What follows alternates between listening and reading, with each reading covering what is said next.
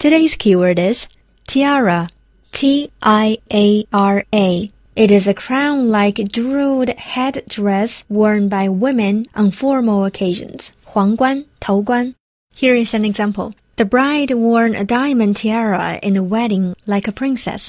新娘在她婚礼的时候戴了一顶钻石皇冠，像个公主一样。说到皇冠 tiara，几乎每个女孩都梦想过自己戴着美丽的皇冠成为某个人的公主。 But 全球看一遍，戴皇冠的最多的就应该是英国女王啦。最近英女王真是频频出镜啊！最新消息中，她穿着一套荧光绿的衣服，照亮了各个网站的头条。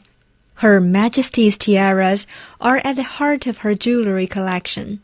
She has so many tiaras, they have to be stored in a room the size of an ice rink. 女王的皇冠们 就静静地躺在伯明翰宫地下十二米的储藏间里，等着哪天女王来翻牌子。哼，那么女王到底有哪些皇冠呢？我们一起来羡慕一下吧。插播一句，想看图的同学可以到我们的微信里去看哦，搜索“英语优选”就可以啦。请注意，“优”是悠悠岁月有心字底的那个“优”，不是优秀的“优”哦。First of all, a ruby tiara from the Queen's mother. 这个红宝石皇冠就是女王的妈妈留下的。The Queen has worn this tiara only once on a state visit to Malta in 2005. It was designed by Prince Albert for his new wife, Queen Victoria. The tiara is huge, containing more than 2,600 diamonds and 11 rubies. 价值大约七十五万人民币。 这还不算贵的哦。女王结婚的时候，印度的一位君主送给她一个镶有一千零三十三颗钻石的皇冠。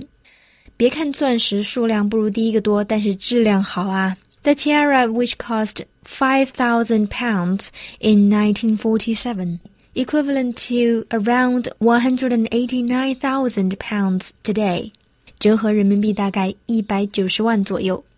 而且这位印度土豪 was not invited to the wedding，婚礼都没邀请他，还这么大方，有钱任性啊，capricious。据说这个皇冠后来坏掉了，上面的钻石被用来做新的皇冠了。Talking about recycling，当然除了单个的皇冠之外，女王还有一些成套的首饰。For example, this sapphire collection，蓝宝石首饰套装。 The Queen's sapphire collection is one of her most glittering jewelries. It contains seven priceless pieces, including a necklace, bracelet, earrings, and three rings. 数来数去呢，女王大部分珠宝都是祖上传下来的，她自己买的并不多。但是有一件是她自己买的。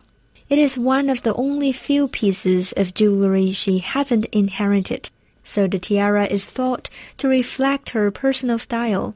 九十六颗来自缅甸的红宝石上，加上了之前印度人送的皇冠上面的钻石，其中红色的宝石聚在一起，像开在星星里的玫瑰花。女王的品味不错哦。除了我们提到的这几个之外呢，女王还有好多好多皇冠。戴了这么多皇冠，别人都要小心翼翼。可是女王呢，is the only person who can put on a tiara with one hand while walking down the stairs。每个女孩都有公主梦，有没有想过给自己买一顶 tiara 呢？男同学们有没有送过 tiara 给女孩呢？留言告诉我吧。Talk to you next time.